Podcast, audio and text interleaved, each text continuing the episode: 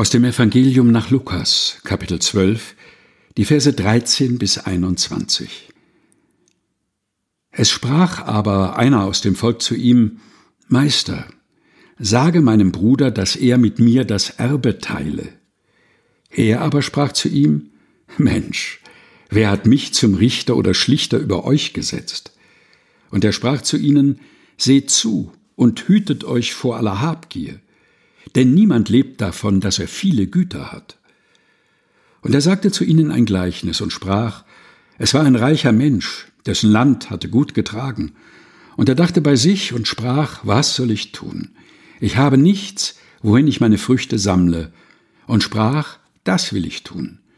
Ich will meine Scheunen abbrechen und größere bauen, und will darin sammeln all mein Korn und meine Güter, und will sagen zu meiner Seele, liebe Seele, du hast einen großen Vorrat für viele Jahre. Habe nun Ruhe, iss, trink und habe guten Mut. Aber Gott sprach zu ihm, du Narr, diese Nacht wird man deine Seele von dir fordern. Und wem wird dann gehören, was du bereitet hast?